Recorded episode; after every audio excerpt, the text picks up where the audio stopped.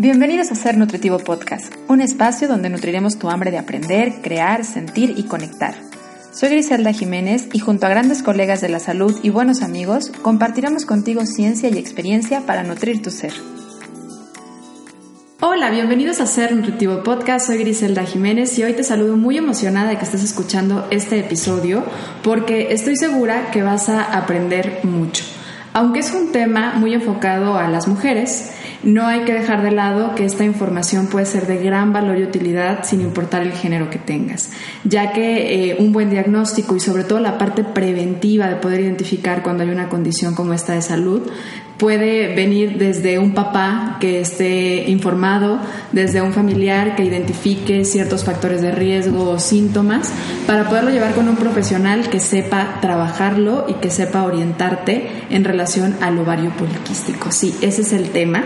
Y como aquí el experto es justamente un ginecólogo, tengo la fortuna de contar con la amistad de un ginecólogo muy reconocido y además muy sensible y humano, que yo por eso admiro mucho, porque creo que la ciencia que sirve es aquella que se sabe comunicar. Y me encanta la forma en la que Daniel Ramírez, ginecólogo obstetra, eh, platica justamente esta parte de la ginecología y sobre todo algo muy importante es esa sensibilidad que tiene de unificarla con otros temas relacionados a la salud y con los hábitos que llevamos en el día a día y que pueden ser razón y origen de algunos problemas de salud como es el ovario poliquístico. Bienvenido Daniel y muchas gracias por esta clase maestra que estoy segura que nos vas a compartir. ¿Cómo estás? Hola, ¿qué tal? Muy bien, muy contento de compartir este día contigo, con todas las personas que están escuchando este podcast que es valiosísimo.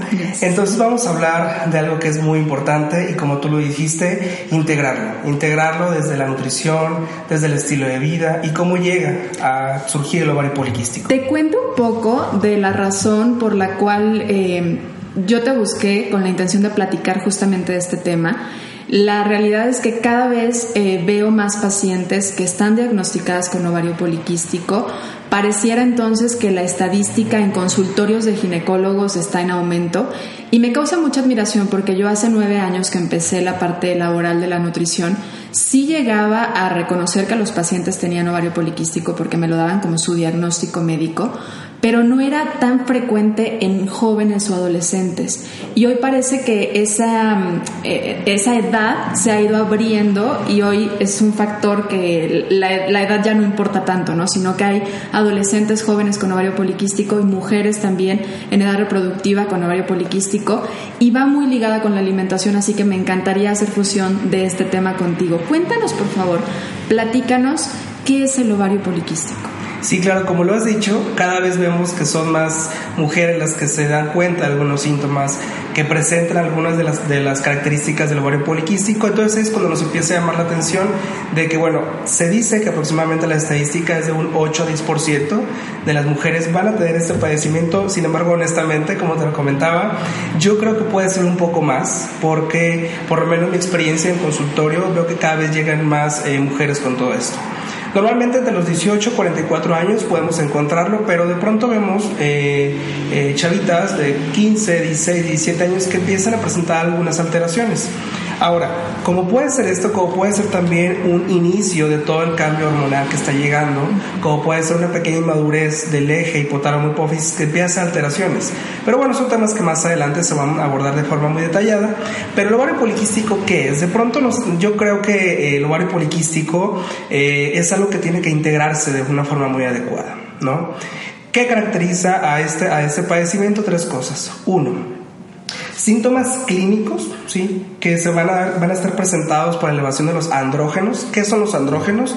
Son ciertas hormonas que tanto hombre como mujer tienen. Sin embargo, hombre predomina este tipo de hormonas porque entre ellas va incluida la testosterona. Pero entonces en las chicas empieza a aumentarse este tipo de hormonas y dan algunos síntomas de hiperandrogenismo. ¿Cuáles son estos síntomas? Exceso de vello facial, ¿sí? en la barbilla, el mentón, alrededor de los senos, abajito del ombligo, que el monte de Venus sea como muy pronunciado, ¿sí? acné puede pasar, así como hay exceso de vello, puede haber ausencia de vello en otros lados, como por ejemplo un poco de calvicie, en, las mujeres. ¿sí? Algunos otros síntomas eh, pueden estar, por ejemplo, lo más frecuente que las irregularidades menstruales. Tanto ausencia de menstruación, ¿sí? dos, tres, cuatro, hasta seis meses han llegado a dejar a presentar la menstruación, o irregularidades que de pronto se presentan, no llega, luego llega de forma muy temprana, luego llega más eh, retardada, etcétera. Y la otra eh, es los quistes propiamente en el ovario, ¿sí? ¿Qué necesitamos? Integrar realmente todas estas eh, formas de presentarse para integrar un diagnóstico de ovario poliquístico. Ok, o sea, no se puede diagnosticar a partir solo de los síntomas. No, eh, normalmente eh, esto ha cambiado a lo largo de los años. Sí, algunos colegios, algunos consensos, tanto aquí en América como en Europa se han hecho y hoy día que tenemos que tener tres, de, donde estos tres que tenemos, por lo menos dos bien presentes. Alteración de los andrógenos, que es eh, el aspecto bioquímico, que se mide a través de exámenes de laboratorio, irregularidades menstruales, y y la morfología del ovario. Entonces, de estos tres, dos tenemos que tener presentes para hablar de todo esto. Y luego resulta otra cosa. Creemos que el ovario poliquístico es la típica chavita que tiene un poquito de sobrepeso, que tiene un poquito de oscurecimiento en ciertas áreas de su cuerpo, que es la acantosis, ¿sí? Este, y no, resulta que vemos eh, mujeres muy delgadas, que tienen buena alimentación, que se ejercitan, pero la morfología de usuarios es muy grande si el volumen del ovario, los, los folículos que se han hiperestimulado, que son los quistes, entonces ahí es cuando decimos, bueno, entonces no toda la persona que presenta obesidad es totalmente sana y no todos los delgados son sanos, ¿no? Entonces ahí es cuando vemos también que existen delgados metabólicamente enfermos que están repercutiendo ya a nivel hormonal. Entonces, si te fijas, es como todo un... Eh, todo un panorama muy abierto, muy amplio. Puede, puede ser cualquier mujer, en realidad, siempre y cuando tenga alguno de estos síntomas. Y quien hace el diagnóstico es el ginecólogo. ¿Cierto? Sí, eh, ¿qué necesitamos para hacer un diagnóstico? Bueno, eh, ver los resultados de sangre, de niveles hormonales que medimos, que es el hiperandrajonismo bioquímico, evaluar con una historia clínica adecuada, desde cómo se presentan los síntomas, cada cuánto están llegando la regla, cómo están otros síntomas periféricos y, por supuesto, el ultrasonido. Ahora, no significa que solamente si tengo un ultrasonido alterado, ya ese es como todo mi diagnóstico, ¿no? Recordemos que tenemos que, tenemos que tener todas estas eh, antecedentes para poder integrarlo. Muy bien. Eh, platicabas de una estadística. ¿Esa, ¿Esa estadística es a nivel mundial o a nivel México? A nivel mundial y en Estados Unidos, que es donde más se tiene como los registros, pero eh, algunos lo mencionan desde un 6 hasta un 10% y algunos eh, otros artículos alrededor del 7-8%. Porque me causa curiosidad y por eso regreso a esta pregunta, porque tanto tú como yo, que vemos desde diferentes áreas, pero a la vez que se compaginan en esta parte de la mujer, eh, identificamos que si nosotros sacamos estadísticas de la gente que acude a nosotros, muy probablemente sea más alta, ¿sí? Y en la relación que tiene eh, esta condición de ovario poliquístico con otras hormonas que también de repente son inducidas por una mala alimentación, como es la parte de la insulina, y el factor genético que tiene el mexicano a la resistencia a la insulina, ¿considerarías tú que podría ser una condición por la cual en México vemos más alta la estadística? Totalmente, totalmente. Yo, eh, a pesar de que esta estadística, de pronto creo que me estoy aventando demasiado a hablar que es más eh, la incidencia, pero es, yo sí considero que es mayor del 8% por lo menos en la población mexicana. Y volvemos como algo que de hecho habíamos platicado en podcasts anteriores, en episodios anteriores, de justamente tuvimos una entrevista con Magdalena Sevilla, quien es profesional, una nutrióloga que está especializada justamente en diabetes, prediabetes y resistencia a la insulina. En México hace falta hacer investigación porque no tenemos estadísticas suficientes para hablar de la población mexicana. Y si como profesionales nos damos cuenta de estos aumentos latentes en nuestra población, creo que necesitamos hacer también investigación y poder estar enviando esta información estadística que pueda ser muy relevante en nuestra, en nuestra población como tal, ¿no? Eh, hablaste de algunos síntomas. ¿Cuáles serían aquellos factores que podrían estar relacionados a una persona que tenga, que tenga este problema de ovario poliquístico? ¿Qué aumenta el factor de riesgo? Ok, definitivamente el estilo de vida es lo primordial, ¿no? Obesidad, resistencia a la insulina, sí, que son los y la inactividad física. Esos tres nos van a llevar a que haya todo un proceso en el cual las hormonas del ovario y, de, y que se está generando a través del cuerpo se empiecen a alterar. Y pues obviamente con la alimentación que creo que es la pieza clave en todo esto, creo, considero realmente que con una alimentación adecuada podemos controlar muchos de estos de los síntomas. Eh, y sobre todo la, la, disfunción orgánica y hormonal que hace resistencia a la insulina, porque hemos encontrado que, bueno, no solamente es un problema del páncreas, no solamente es un problema de la glucosa, sino afecta al ovario, afecta a todas las partes donde la insulina puede, estar, puede ser sensible al trabajo. Sí, o sea, si la insulina trabaja en todas las áreas de nuestro metabolismo, ah, pues como está afectado, en todas las áreas se pueden ver eh, perjudicadas. Entonces, esos son los tres principales, la inactividad física, la obesidad y el sedentarismo. Es así como entonces eh, los ovarios se pueden volver un reflejo, un espejo de lo que está pasando en el páncreas, ¿no? Totalmente. Si hay una resistencia a la insulina que nos puede estar llevando por ser esta hormona, una hormona anabólica de formación, de crecimiento, nos puede estar llevando una formación de grasa corporal, nos encierra en un círculo vicioso en donde más grasa, más estrógeno, alteración a nivel ovárico. ¿Cómo lo explicarías tú con, con esas palabras que me encanta que tú sabes? Sí, esto es padrísimo. Hablar de la fisiopatología patología del ovario poliquístico es impresionante y tal como lo dices, eh, el exceso de insulina va a llevar a que el ovario empiece a hacer aumento de los andrógenos, porque los andrógenos se sintetizan tanto en el ovario como en unas glándulas que están suprarrenales, que están arriba de los riñones. Entonces, el que haya exceso de insulina nos lleva al aumento de los andrógenos. El aumento de los andrógenos a la vez nos lleva a la anovulación. Por lo tanto, las chicas pueden no reglar o tienen dificultad para embarazarse. Sí, por un lado, hablando de las hormonas sexuales, y por el lado metabólico, el exceso de la insulina sabemos cómo todo el proceso que lleva con el tejido adiposo, ¿sí? Y el tejido adiposo es una pieza clave para el metabolismo del ser humano y más en la mujer. porque Por varias situaciones. Una, porque sabemos que es, eh, hoy día reconocemos al tejido adiposo como una glándula endocrina, no solamente una célula de grasa, sino como una glándula. ¿Por qué? Porque nos libera marcadores proinflamatorios, nos, nos libera tantas sustancias que puede alterar nuestro metabolismo. ¿sí? Eh, y la otra más importante es que eh, a partir de, de, la grasita, ¿sí? del colesterol, se sintetizan las hormonas femeninas.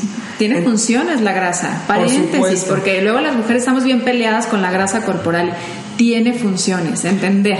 Totalmente, yo siempre les digo que la grasita es, es, es tu aliada es buena sabiéndolo utilizar. Y en cantidades adecuadas. Y en cantidades adecuadas. Es por eso que de pronto chicas que son muy, muy delgadas, atletas o altos, eh, de, deportistas de alto rendimiento, experimentan ausencia de regla. ¿Por qué? Porque falta grasita en ellas. Pasa lo mismo en chicas que tienen exceso de grasita, obesidad, sobrepeso, también salta a nivel hormonal y por eso no, han llegado a arreglar. Más de alguna le puede hacer clic esto porque va a decir, sí es cierto, yo cuando era muy delgada no arreglaba. o, cuando, o cuando bajé de peso y bajé mi porcentaje de grasa comencé a arreglar. Justamente dentro de los protocolos que nosotros usamos en pacientes con ovario poliquístico y que buscan un embarazo, justamente es eso bajarle entre el 5 y 10% de su peso corporal y solas comienzan a arreglar. ¿Por qué? Porque comienza a mejorar su sistema hormonal, comienza a mejorar o comienza la ovulación de forma espontánea y por ende pueden llegar los embarazos, pueden llegar las menstruaciones de forma regular. Entonces esto es básico, ¿sí? Y por eso es que me encanta trabajar de la mano con ustedes con nutrición.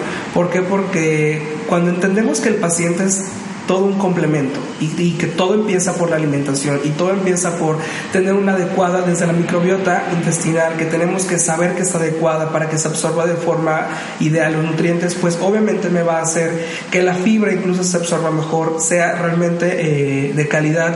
Y pues al tener una adecuada fibra pues disminuimos exceso de hormonas en sangre, si entonces todo, todo, todo está tan relacionado, ¿no? Entonces por esta cuestión es de que ahí está la importancia de la insulina, lo que hablamos ahorita con los ovarios, lo que hablamos ahorita con la grasa. Y hablabas ahorita de la parte de la ovulación. Puede haber ovulación, más bien, puede no haber ovulación y haber menstruación.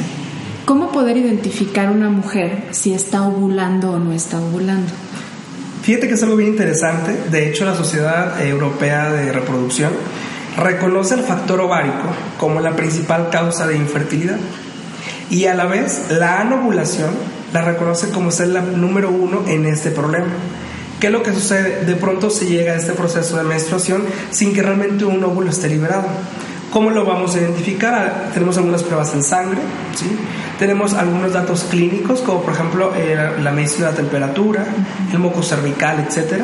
sí, pero eh, esto sí puede estar sucediendo, sí, de que de pronto están arreglando por un, por un ciclo que se genera como forma automática sin que realmente sea una ovulación. Entonces son personas que dicen, bueno, es que yo sí tengo menstruación, pero no me embarazo. ¿Qué pasa? Pues es que no, probablemente no hay una ovulación adecuada.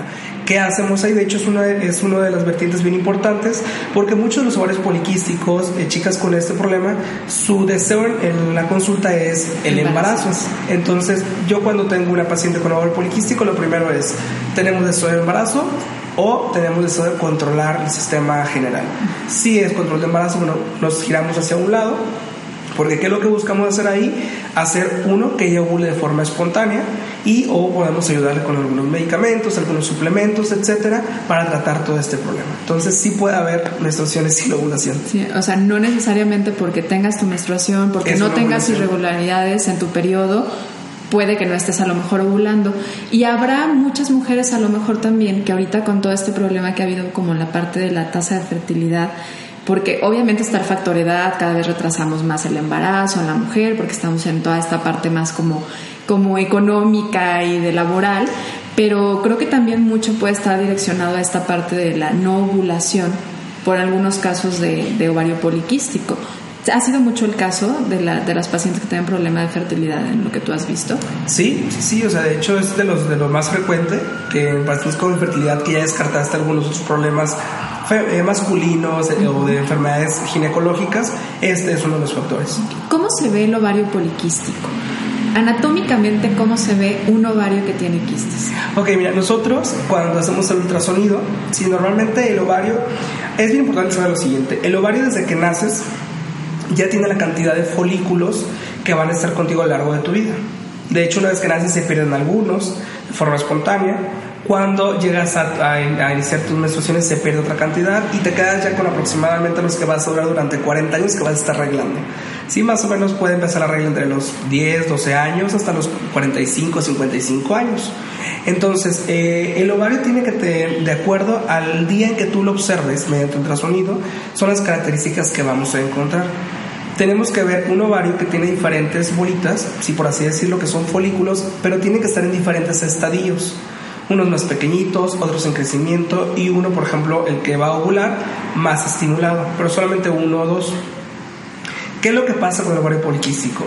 No, no sigue este patrón de que, son, de que las tienen diferentes características, sino que tiene varios folículos hiperestimulados que dan un aspecto como, podríamos decir, una grada, ¿sí? O, por ejemplo, nosotros le llamamos la imagen del rosario, que el ovario, obviamente que es redondo, se ve todo alrededor lleno de folículos del mismo tamaño. Entonces, esa, eso es eh, la característica principal que se observa. ¿Y qué es lo que estamos viendo ahí? Que varios folículos están estimulados, pero ninguno ovular. O sea, solamente crecieron porque se estimularon por todos los andrógenos, por todo el sistema de hormonal, pero ninguno va a ser como realmente funcional.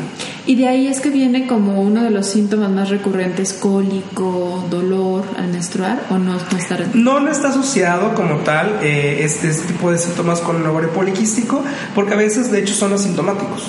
No es como que el ovario sea muy perceptible el dolor o demás, este, entonces no está muy relacionado, pero sí de pronto, eh, si hacemos un ultrasonido en diferentes fases del ciclo menstrual, observamos estos cambios.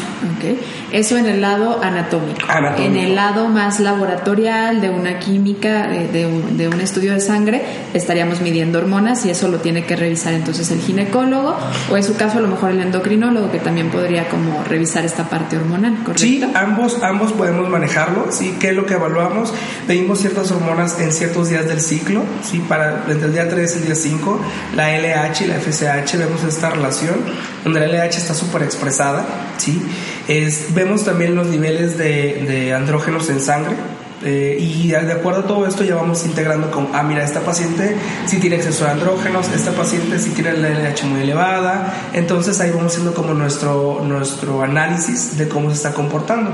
Y eso por el lado bioquímico también es bien importante. Yo siempre en todos mis pacientes que estoy abordando un problema ahora sí que dice, eh, solamente encuentras aquello que sabes que puedes eh, llegar a, a hallar en la paciente, entonces siempre está obligado pedir glucosa, pedir insulina y pedir un perfil lipídico. En lo personal, así es como yo manejo también los pacientes. ¿Por qué? Porque probablemente eh, no está tan alterada la cuestión hormonal, pero la cuestión metabólica está muy alterada. Sí, decía un buen eh, amigo endocrinólogo que las, las hormonas se deben de leer como vocales con consonantes. Si no las ves en conjunto, probablemente no te digan nada. Exacto. Si las ves en conjunto, puedes, puedes formular una frase y puedes tener realmente un diagnóstico. De lo contrario, nada más estás viendo vocales y consonantes que no dicen absolutamente nada. Pero aquí el especialista para poder interpretar estos datos y hacer un diagnóstico es justamente un profesional de la salud que es particularmente en su área sería un ginecólogo o un endocrinólogo que son los que pueden leer la parte hormonal. ¿Cómo has visto tú eh, que favorece la parte de la nutrición? O tú desde tu área, ¿qué les recomiendas a los pacientes que tienen ovario poliquístico que deben de hacer en el lado nutricional? Hablabas de la importancia de la pérdida de peso grasa, ¿sí? ¿Qué les recomiendas tú particularmente para esto? Bien, partimos primero de cómo está, eh, aunque el, el, índice de masa corporal no es lo más confiable en este, pero partimos a, partir de ello y vemos cómo está el paciente, ¿sí? Hay que ver también los marcadores inflamatorios, tanto clínicos que, que, tiene el paciente y sobre esto ya vamos integrando. Ok, yo por ejemplo casi siempre todos mis pacientes, eh, mi sugerencia es necesito que tu nutriólogo que, con quien ya trabajas, que te esté evaluando, necesitamos hacer unos ajustes, ¿sí? ¿Qué es lo que hacemos también? Buscamos la parte de la actividad física. Sí, para mí es muy importante hacer ejercicios que nos lleven a mejorar la calidad, la, la disminución de, de, grasa corporal, el HIIT, por ejemplo, en intervalos, que les ayuda bastante. Y eh, la dieta, por ejemplo, ahí es bien importante que aumenten el consumo de ácidos grasos esenciales. Para mí es de lo más básico que existe. ¿sí? Es disminuir definitivamente el, los hidratos de carbono, los azúcares en sangre, tenemos que eh, tenerlos bien importante, porque si esto no, de pronto sucede que eh, las chicas hacen una dieta ellas solas, creen que a una amiga le dijeron que le funcionó esta dieta, etcétera, y la comienzan a hacer. Y luego de pronto te ponen a hacer un diario de sus alimentos y todos son altos en fructuosa, fructuosa, fructuosa. Y esto, por más sano que sea una fruta de forma natural, me está perjudicando de forma importante. Claro. Entonces siempre eh, las mando a nutrición, les digo un balance adecuado entre proteínas, tanto de origen animal como vegetal, este, incluyo las dos este y sobre todo las grasas que es de lo más importante otra cosa que yo siempre les estoy eh, eh, mencionando es toda aquella alimentación que tenga tendencia antiinflamatoria uh -huh. sí porque así como a nivel eh, ovárico a nivel celular de todo el cuerpo está todo el tiempo con esta inflamación silenciosa ¿no? ¿por qué? ¿desde dónde viene esta parte de la inflamación cuando ovario poliquístico? Pues la, lo que hablamos ahorita de la grasa, o sea, la, la misma grasa como tal genera algunas eh, citocinas, tromboxanos, etcétera, que tienden a hacer esta inflamación en todo el cuerpo y que nos tienen endotelios, que es la parte interna de las venitas y las arterias que tenemos en nuestro cuerpo, siempre distendidas, inflamadas, incómodas, uh -huh. ¿sí? Este, a nivel intestinal pasa lo mismo.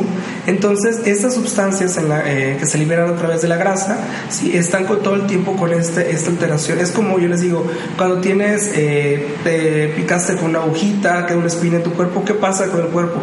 Pues tiende a inflamarse, a estar como eh, con la incomodidad y demás. Pues ahora imagínate eso a nivel celular. Uh -huh. Todo el tiempo estamos así. Uh -huh. Entonces, por esa cuestión, eh, la dieta antiinflamatoria les ayuda bastante. ¿Y es más latente en alguna parte del ciclo una mujer cuando tiene ovario poliquístico este proceso inflamatorio? Antes de la menstruación. Antes de la sí, menstruación. es cuando más se está presentando, es más sintomático. Uh -huh. Ellas mismas dicen, o sea, no me queda ni el pantalón. O claro. sea, hoy día, todo el día, me lo, todos los días puedo abrochármelo, hoy no quiero, ni siquiera, ¿por qué? Porque no me cierra, me siento incómoda, porque también es intestinal. Uh -huh. Sí, la distensión, la distensión abdominal se es, es, muy evidente, sí, y entonces, y no me van a dejar las chicas que nos pueden estar escuchando, que de pronto te sientes incómoda, no sabes ni qué está pasando, no encuentras tu lugar, etcétera, porque todo y que está... te cambia el cuerpo como de justamente de que menstruaste a que ovulaste y de la ovulación al, al periodo de una forma impresionante y a veces te reconoces hasta en fotografías y ves la diferencia en un momento y dices, ¿cómo, no? Si estoy comiendo bien, si hago ejercicio o relativamente estoy comiendo bien, porque aquí voy a, a meter un poquito mi cuchara, pero esta parte de lo saludable unitalla no funciona, no, no. ¿no? Porque particularmente algo que hablaba ahorita Daniel que se me hizo muy importante, que es haces la dieta que le funcionó a fulanita, pero fulanita a lo mejor no tiene resistencia a la insulina o no tiene ovario poliquístico y entonces a lo mejor ella sí puede consumir una cantidad de hidrato de carbono un poquito más alta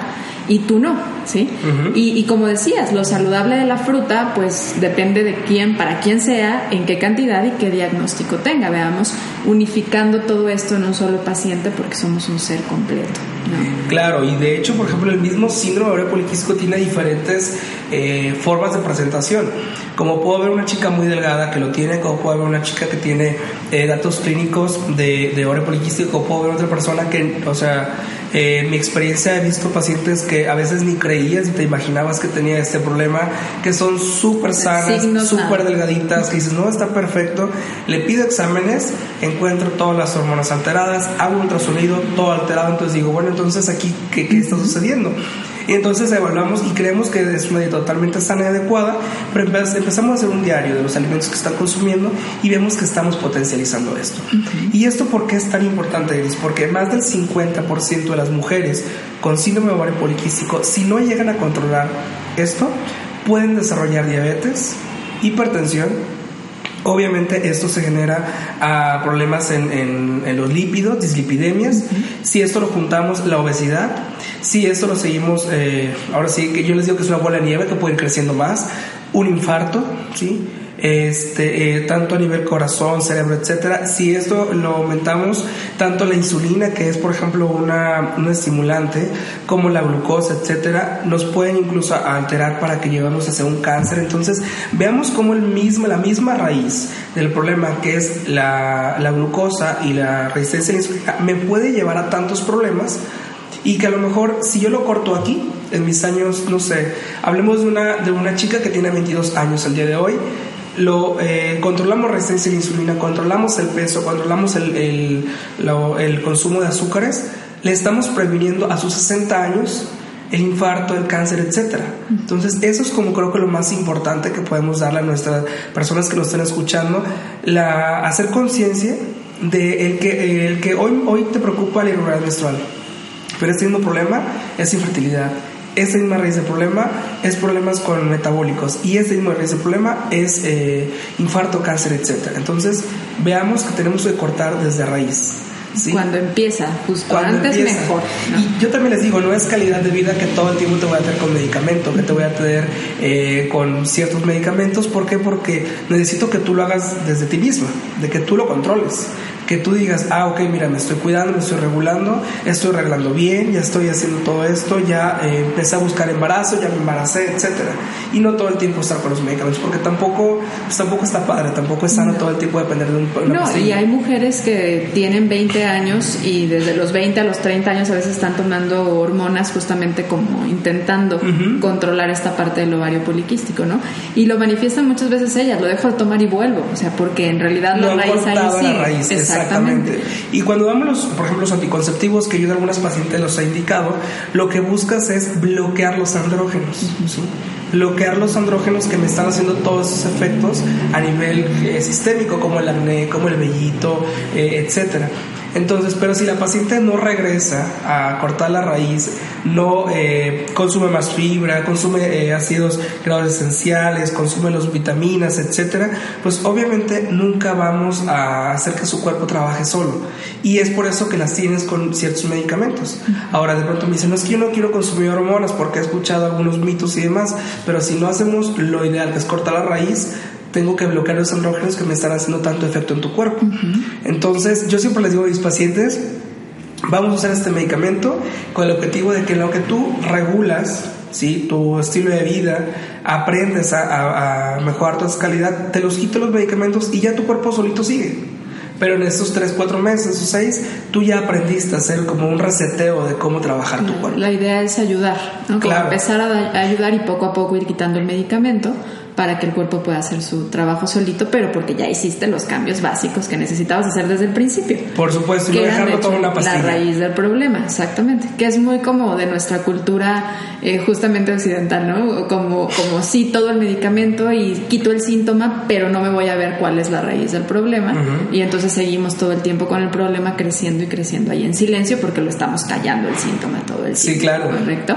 Te voy a, vamos a pasar a la fase final. Estoy encantada de haberte escuchado porque además me hace un tema muy interesante. Yo me podría pasar aquí muchas horas, pero vamos a pasar a la parte final porque me encantaría también que te conozcan un poco más a ti, creo que es muy importante que conozcan al profesional que está detrás de este micrófono compartiendo, porque somos humanos y es muy padre cuando vemos esa parte, ¿no? Hay tres preguntas básicas que hacemos para cerrar nuestro podcast a nuestros invitados y me gustaría que partiendo de esta idea que tenemos de que nos nutrimos no solamente con alimentos, sino que nutrimos la parte espiritual y la parte emocional, que nos cuentes tú, Daniel, cómo gustas nutrir tu alma.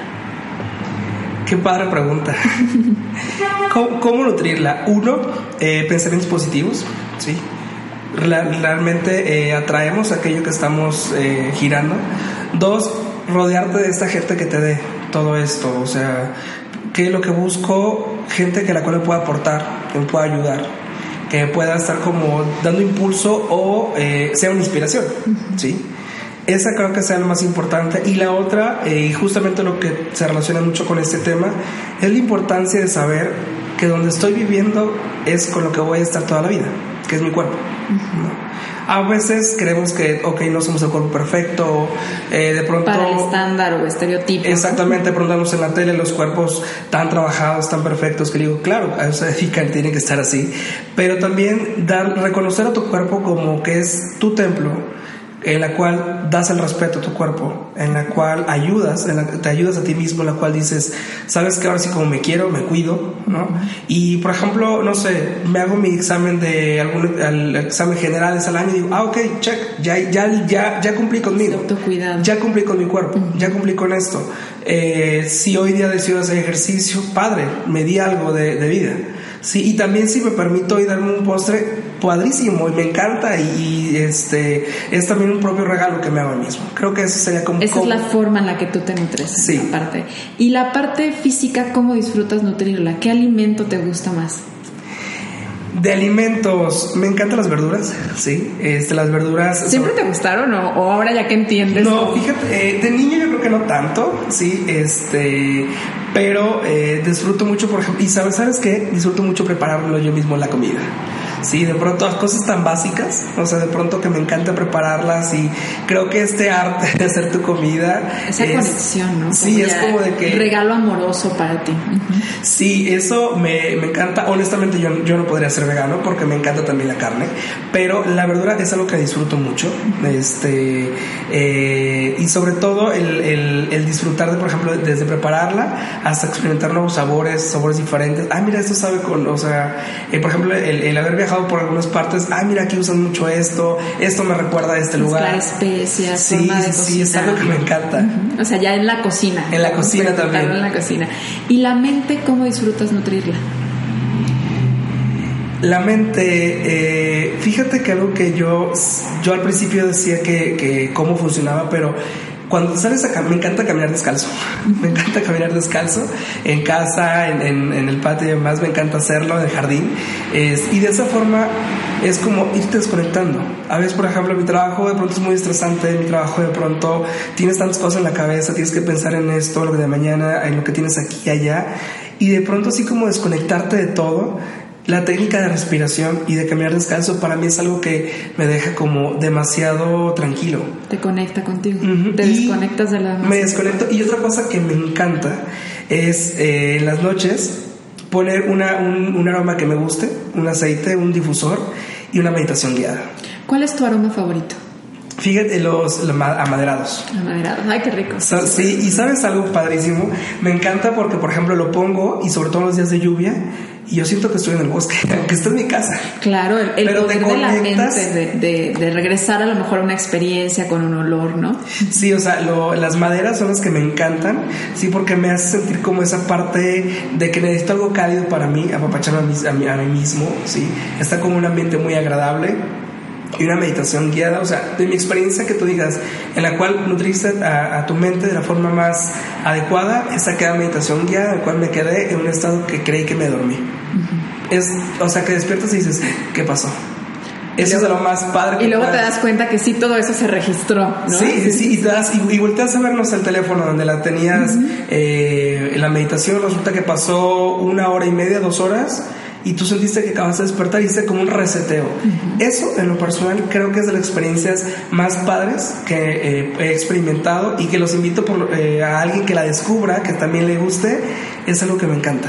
Fíjate que me encanta que saques ese tema porque creo que estamos en una era de la conexión y de la desconexión.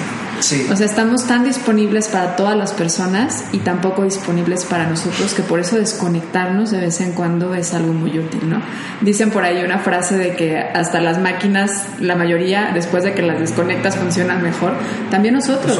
A veces como desconectarnos un poco de las redes sociales, de las apariencias que también nos meten estas redes sociales, que es muy padre la conexión que produce con muchas personas. A mí me encanta que a partir de eso amistades como la nuestra fluyen de ahí y ver que también también algunos pacientes llegan y lo platicábamos hace, hace un momento antes de empezar el episodio, el hecho de que ya sienten como que te conozcan, eso está padrísimo, pero también necesitamos conectar con nosotros, porque a partir de la conexión con nosotros mismos es como vamos a poder estar conscientes de los cambios que experimenta nuestro cuerpo, por si alguno de ellos no es un cambio que esté reflejando salud, para poder trabajarlo con algún profesional o acercarnos.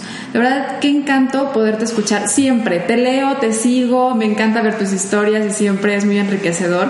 Eres una persona nutritiva, eres un ser nutritivo y me encanta poder contar con tu amistad y con estos espacios en donde podemos compartir lo que hacemos, lo que amamos y cómo lo hacemos. Gracias por compartir tu experiencia y tu ciencia con nosotros en Ser Nutritivo Podcast. ¿Algo que quieras agregar, Daniel? Agradecido contigo, de verdad, por, por la oportunidad, por la invitación y por justamente lo que comentábamos ahorita, eh, cómo hemos hecho esta conexión, incluso nosotros como profesionales, que buscamos siempre el mismo enfoque.